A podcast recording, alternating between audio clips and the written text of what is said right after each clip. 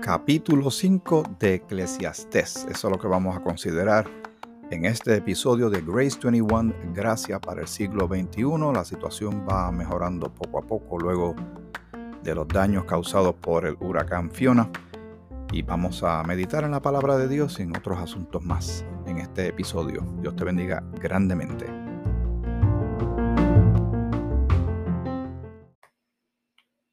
Ya hemos visto todos y cada uno de nosotros, o la mayoría de la gente, supongo yo, los destrozos causados por los diferentes fenómenos atmosféricos, en este caso Fiona, que pasó por Puerto Rico, también pasó por República Dominicana, llegó hasta Canadá. Luego el huracán Ian, que pasó por Cuba, cruzó terriblemente la península de Florida y llegó hasta Carolina del Sur y y otras partes de Estados Unidos. Mucho destrozo, mucha gente, su situación de vida cambió de manera radical. Eh, realmente lo perdieron todo en sentido de su eh, lugar de vivienda, sus pertenencias, sus recuerdos, eh, a tal manera que algunos no podrán regresar, no tienen seguro no saben cuánto dinero le pueden dar para ayudarlos de primera intención. Es una situación sumamente lamentable. En Puerto Rico, pues, las labores de, reconstrucción y reparación de las cosas van poco a poco. Hay más energía eléctrica al momento de yo preparar este episodio. Eh, todavía quedan muchas personas que no tienen electricidad. Yo tengo una hermana que, apenas eh, temprano en la madrugada del día de hoy le llegó la electricidad, eran casi 18 días sin electricidad. Y luego en la tarde hubo otra explosión por el área y ahora no saben cuándo van a volver a tener energía eléctrica. Ese es el ejemplo de muchos bolsillos, pequeños, pequeñas áreas donde sí hay gente que reside, pero no es lo que le dan prioridad. Así que hay que seguir orando y, y ayudando de alguna manera a todas estas personas que están teniendo estos inconvenientes que, alteran mucho el ritmo de vida, el ritmo de sueño, el ánimo, ciertamente, porque nos hemos acostumbrado tanto a, la modernidad que cuando no tenemos esas cosas, eh, como que se funciona diferente. Eh, cometimos el error de acostumbrarnos demasiado a estas cosas. Y las personas que viven como que más sencillos y más simples, tienen menos complicaciones y como que manejan esto diferente, ¿verdad? ¿Te, has fijado en eso?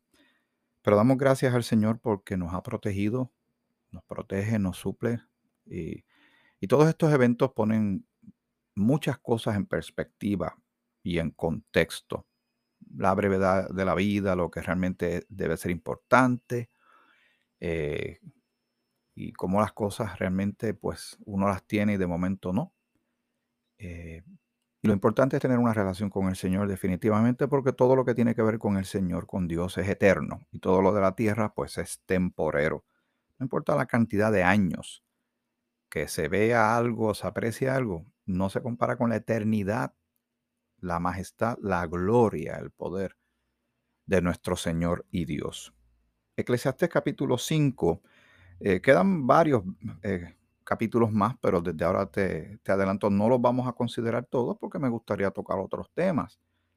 Pero creo que hemos sacado bastante eh, enseñanza hasta este punto eh, de lo que te acabo de mencionar, de, de, los aspectos de la prioridad de la vida, que es importante, el asunto del trabajo, cómo se debe llevar, etcétera. Pero todo está enmarcado en la relación que tenemos con el Señor. Y el capítulo 5 tiene un subtítulo, dice, la insensatez de hacer votos a la ligera, o sea, de comprometerse uno con sus labios, eh, y hay quien hace hasta compromisos con Dios para luego realmente no cumplirlos. Hacen como una especie de transacciones o negociaciones con Dios. Si tú me das esto, yo haré aquello. Si tú me complaces en lo otro, yo haré lo otro.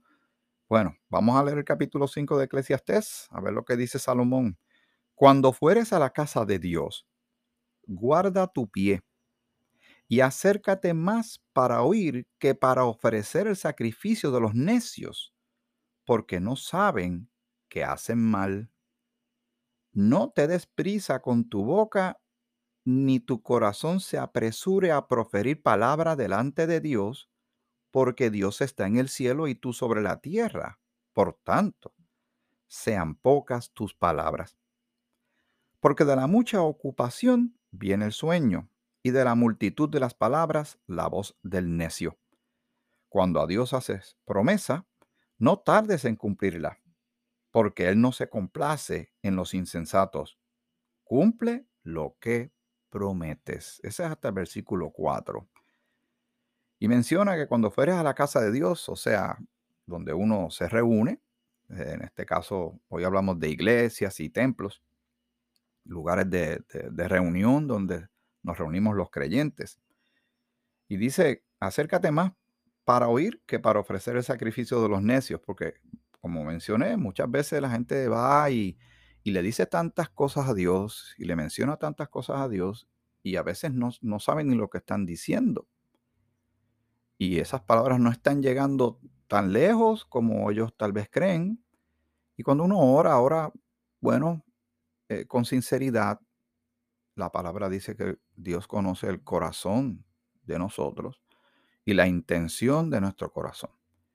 También sabemos que en Romanos eh, dice que cuando estamos orando, cuando nos quedamos cortos de qué es lo que queremos realmente expresar o pedir o plantear delante de Dios, inclusive hasta cuando queremos dar gracias, que eso es sumamente importante, ser agradecidos a Dios, reconociendo lo que Él hace a favor de nosotros, el Espíritu de Dios intercede por nosotros con gemidos indecibles. O sea, el mismo Espíritu de Dios lleva hasta la presencia de Dios las palabras en las que nosotros nos quedamos cortos y las presenta como deben ser. ¿Qué, qué hacemos entonces? Pues esperamos. Si es una gratitud, pues no estamos esperando nada a cambio, estamos agradeciéndole a Dios por algo. Pero si es una petición, un ruego, una súplica, esperamos a veces las contestaciones vienen bien rápido, otras veces tardan. O la respuesta no es exactamente lo que estábamos pidiendo ni en el tiempo que lo estábamos pidiendo. Pero recuerden, recuerda que Dios es santo y es perfecto. Y cualquier cosa que Él responda será, por ende, una respuesta santa y una respuesta perfecta. Quiero también hacer un, un comentario, eh, porque nos pasa, sé que le ha sucedido a otros, me, pudo haber pasado a mí, donde nosotros, eh, como sabemos que Dios sabe todas las cosas de antemano, o sea, el conocimiento previo que Dios tiene de las cosas, tengamos un poco de cuidado en considerar que todo lo que nos sucede realmente era porque era la voluntad de Dios. Me explico. Y hemos mencionado y aclarado esto en el pasado. Usted se monta, estamos aquí en Puerto Rico, y se monta en la autopista, digamos desde Ponce hasta San Juan, ¿verdad? De Juana Díaz a San Juan, Santa Isabel a San Juan. Y en muchos tramos el límite máximo de velocidad es, es, de 65 millas por hora. Pero entonces vamos a suponer que a uno le da con ir a 85 y uno va a 85 y el oficial viene y detiene a uno porque tiene un medidor de velocidad, ¿cómo uno osa, verdad? Y se atreve a decir que Dios me está castigando, me envió este policía, si, si claramente uno voluntariamente está violando la ley. Vamos a llevarlo esto un poco más dramático y con mucho respeto, simplemente para que meditemos y tengamos mucho cuidado en cómo ¿Cómo es que vemos a Dios? ¿Y dónde es que insertamos a Dios en asuntos de nuestra vida y en otros lo dejamos fuera? Eh, y vamos por la misma autopista, esta vez a 90 millas, 95 millas. Curva que viene de frente, carro va demasiado rápido, demasiada velocidad, no puede manejarla. ¿verdad? La ley de la física entra en acción, se sufre un terrible accidente y la persona queda completamente inutilizada o posiblemente hasta pierde la vida. ¿Cómo es que uno eh, dice Bueno, es que ese era el día que le tocaba.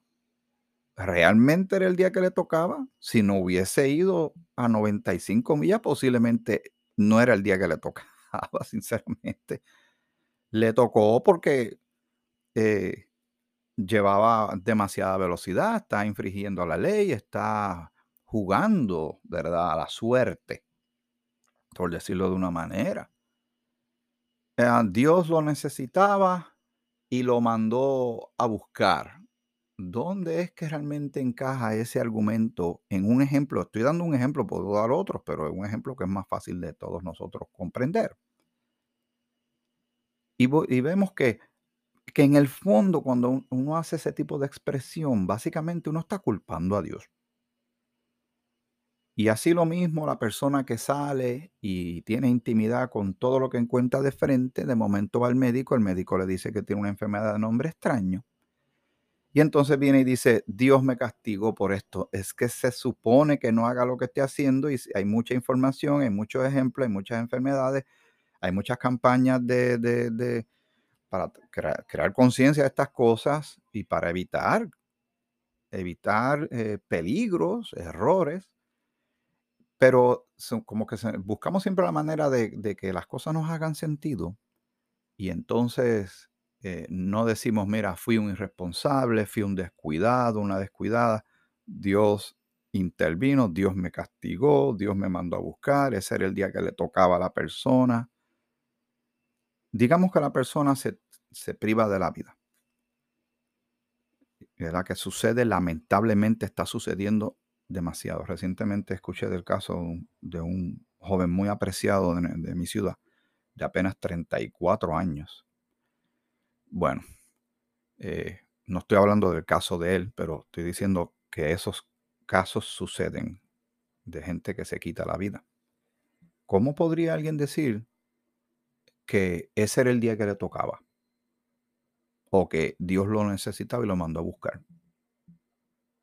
Hay que pensar bien lo que pensamos, lo que vamos a expresar, lo que estamos pensando, meditar y analizar las cosas porque puede que se nos vaya la mano y se nos va la mano en muchas cosas. El versículo 2 dice, no te des prisa con tu boca, ni tu corazón se apresura a proferir palabra delante de Dios, porque Dios está en el cielo y tú sobre la tierra, por tanto sean pocas tus palabras. Y cuando uno se dirige a Dios, no tiene que ser con estas palabras altisonantes y grandilocuentes, como decía el profesor Aníbal González Irizarry en una clase que yo tomé de comunicaciones hace años atrás. Eh, uno habla con sinceridad y con fe de que Dios está escuchando a uno, pero él se merece un respeto. Y cuando uno habla, uno, cuando uno ora, uno ora con el entendimiento, no a lo loco, no como el papagayo. Estamos dirigiéndonos a la figura más grande que jamás ha existido ni existirá, porque Él es Dios. Él siempre ha estado, Él es Dios. Y cuando hablamos, sí, hay, hay una confianza, hay un amor, Él es nuestro Padre, pero hay un respeto, pero también qué es lo que estamos diciéndole, qué es lo, lo que estamos expresando, qué le estamos pidiendo y por qué se lo estamos pidiendo. No hagamos las cosas a la ligera y sin pensar y a lo loco. Versículo 3. Porque de la mucha ocupación viene el sueño, y de la multitud de las palabras la voz del necio. Como que el necio habla mucho, mucho, mucho y el otro se ocupa, ¿verdad? Y el versículo 4, cuando a Dios haces promesa, esto es bien, creo que no hay que darle mucho, mucho análisis, ¿verdad? Creo que significa lo que exactamente dice ahí. Cuando a Dios haces promesa, no tardes en cumplirla, porque Él no se complace en los insensatos. Cumple lo que prometes. Y, y si uno está haciendo unos compromisos delante del Señor, y después uno se siente mal porque no salió bien, no lo pudo cumplir y uno se siente avergonzado. Por eso mm, pensemos bien. Y realmente Dios nos da tanta bendición espiritual. Y ciertamente uno hace compromisos al Señor por gratitud y porque ahora le pertenecemos, porque somos salvos, porque hemos creído en Cristo como Señor y Salvador. Y entonces hemos comenzado, más bien por parte de Dios, ¿verdad? Ahora comienza una relación eterna con Él. Y uno va invirtiendo y cultivando en esa relación cada, cada día. Y debe ser buena, y debe ser sana, y debe ser maravillosa, pero nunca a lo loco, nunca eh, por impulso, no estrictamente emocional, que lamentablemente se ve mucho de eso hoy día, donde hay mucho grito y mucha, mucha emoción, y las personas se drenan emocionalmente, pero uno no sabe realmente si es algo espiritual, si es del espíritu o no. El Señor conoce todas las cosas.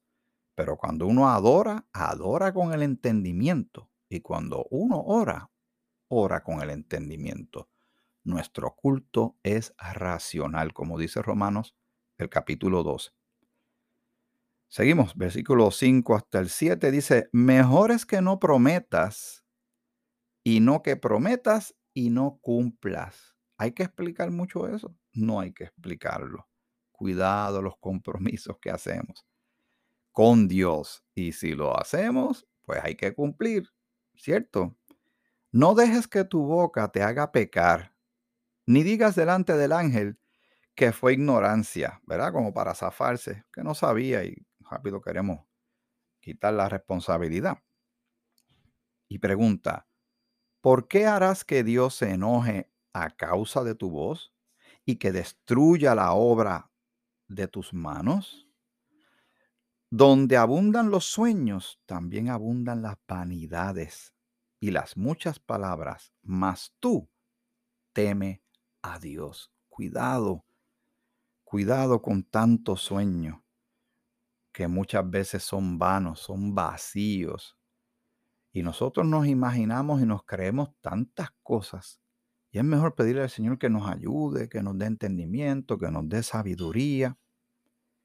En este caso, obviamente, nosotros vivimos en un tiempo de gracia, de paz y gracia, que Dios no está ejecutando su juicio y su voluntad como lo ha hecho en otras dispensaciones y como lo hará claramente en la tribulación, donde se va a derramar la ira de Dios donde prácticamente Dios le declara la guerra al mundo, a un mundo que ha rechazado a su Hijo como Salvador, y donde se le ofende y se le insulta y se le blasfema y se le injuria. Eventualmente Él va a actuar, pero en esta dispensación, si realmente en este espacio donde Dios está formando el cuerpo de Cristo hasta que venga el rapto, nuestra salida de aquí abruptamente en un abrir y cerrar de ojos, y nos reunamos con Cristo en las nubes, como dice Primera de Tesalonicenses, el capítulo 4, y Primera de Corintios, el capítulo 15, eh, lo que está haciendo el Señor ahora, cuando nosotros nos vayamos con Él, lo que viene después es juicio. Pero si Él estuviera haciendo aquello que viene o que hacía antes, ahora, ¿quién quedaría de pie?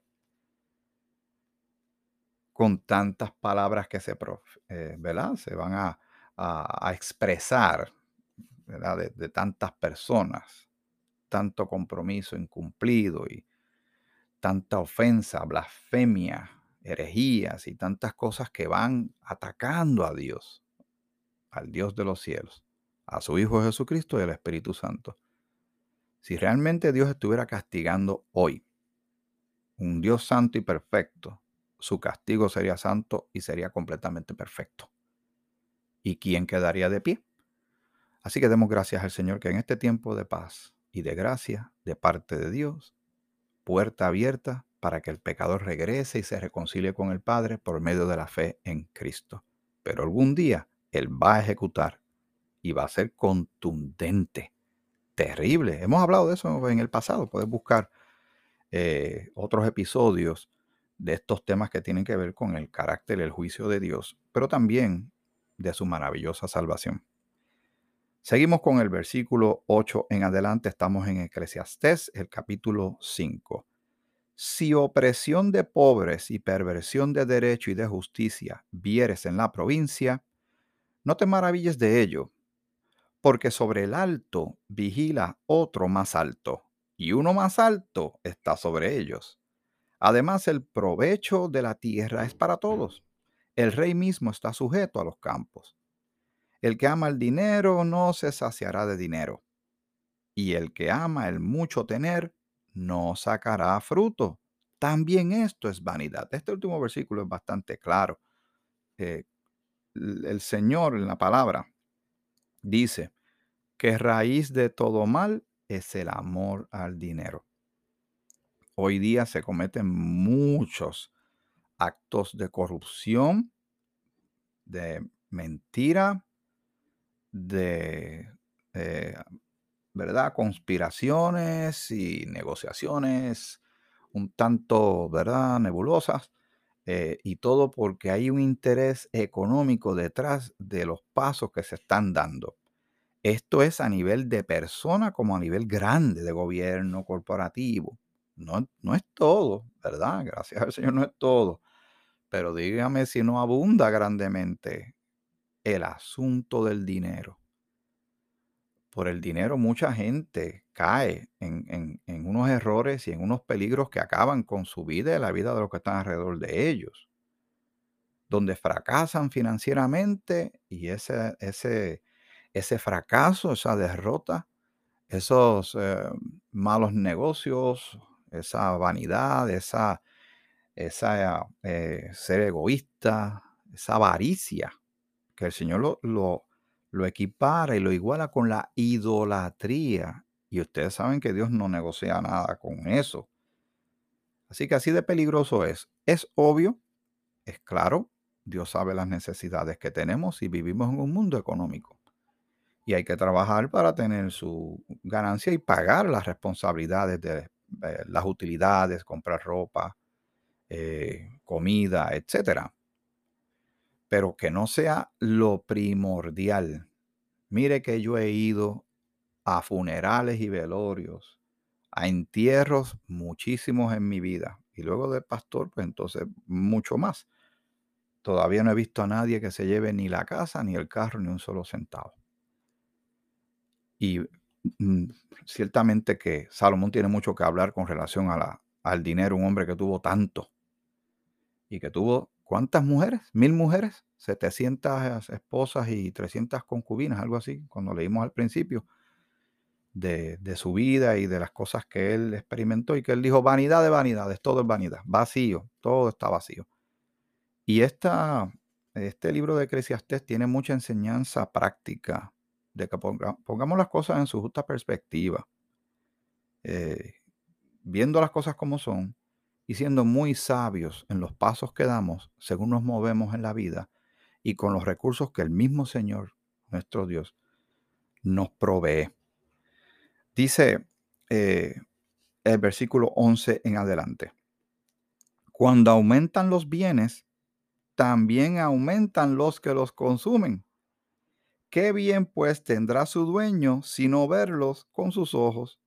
Dulce es el sueño del trabajador coma mucho, coma poco, pero al rico no le deja dormir la abundancia. ¿Sabes? Que el rico no duerme tan tranquilo porque siempre teme que le roben o que pierda toda esa gran fortuna.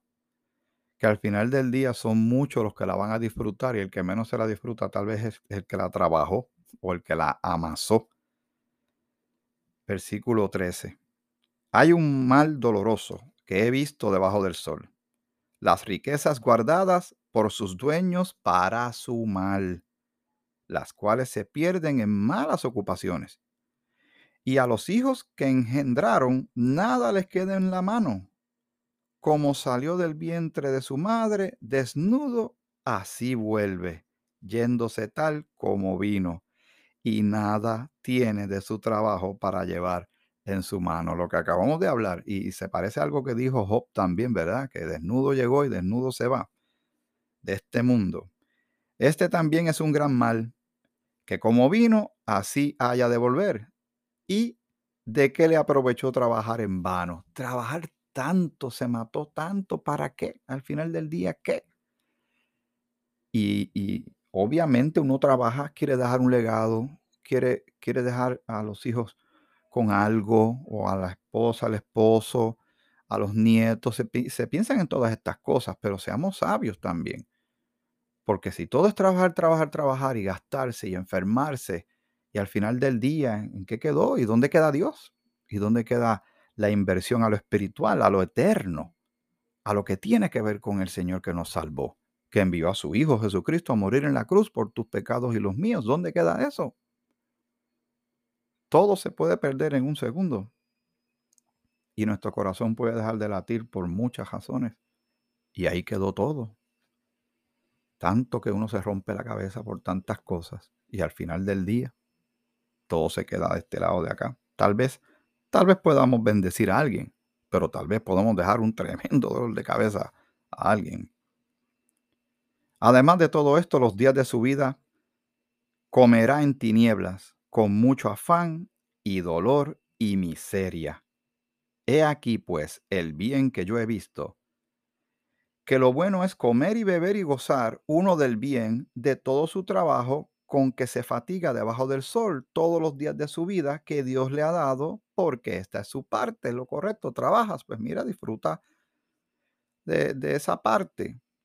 Asimismo, a todo hombre a quien Dios da riquezas y bienes y le da también facultad para que coma de ellas y tome su parte y goce de su trabajo, esto es don de Dios. Demos gracias al Señor por su provisión y por las cosas que nos da para poder vivir en este lado de la vida hasta que estemos con Él. Y el último versículo de este capítulo 5 de Eclesiastés, y con esto cerramos porque no se acordará mucho de los días de su vida, pues Dios le llenará de alegría el corazón. Vamos a leer nuevamente el 19 y el 20 para dar este cierre. Asimismo, a todo hombre a quien Dios da riquezas y bienes, y le da también facultad para que coma de ellas, y tome su parte, y goce de su trabajo, esto es don de Dios, porque no se acordará mucho de los días de su vida, pues Dios le llenará de alegría el corazón. ¿Quién es el que sacia de bien nuestra vida? ¿Quién es el que nos da gozo? ¿Quién es el que nos da paz? ¿Quién es el que nos, nos salva, nos perdona, nos da vida eterna? Dios. Es Dios el dador de todas estas cosas, que no piensa tanto en el hoy y en en el ahora, que así es que vivimos la mayoría. Pensamos en el hoy y en el ahora. Dios piensa en lo eterno y cuando estemos con Él. Y nosotros tenemos que ser gente de esperanza. Trabajemos, sí, responsablemente, apreciemos esa bendición de parte de Dios. Disfrutemos de, de lo que podamos adquirir con las cosas y las responsabilidades que tenemos que cumplir. No, no estar eh, endeudados, eh, ayudar al prójimo, ayudar a la obra de Dios, todo en balance y sabiduría, no matándonos en un trabajo para que al final del día en qué quedó todo y quién terminó disfrutándole, a lo mejor, a lo mejor toma todo ese dinero y lo tira por un zafacón, por el inodoro, porque no sabe apreciar todo ese trabajo que alguien con tanto esmero consumió 30, 40 años de su vida. Que Dios nos dé sabiduría. Hay mucha sabiduría, queda mucho más en esta eh, este libro de Eclesiastés que podemos visitar en el futuro. Ya en el próximo episodio tocaremos otro tema de gran bendición para ti y para mí, porque la palabra de Dios es el consejo de Dios, es bendición, es el pan de Dios para ti y para mí. De mucha sabiduría para movernos correctamente, andar en el Espíritu y movernos en esta vida de la manera que Dios quiere que nos movamos. Damos gracias al Señor por su bendición por su gracia y por su inmensa misericordia. Que Dios te bendiga grandemente a ti y a todos los tuyos. Y será hasta el próximo episodio de Grace 21, Gracia para el siglo XXI. Que el Señor te bendiga, te bendiga muchísimo.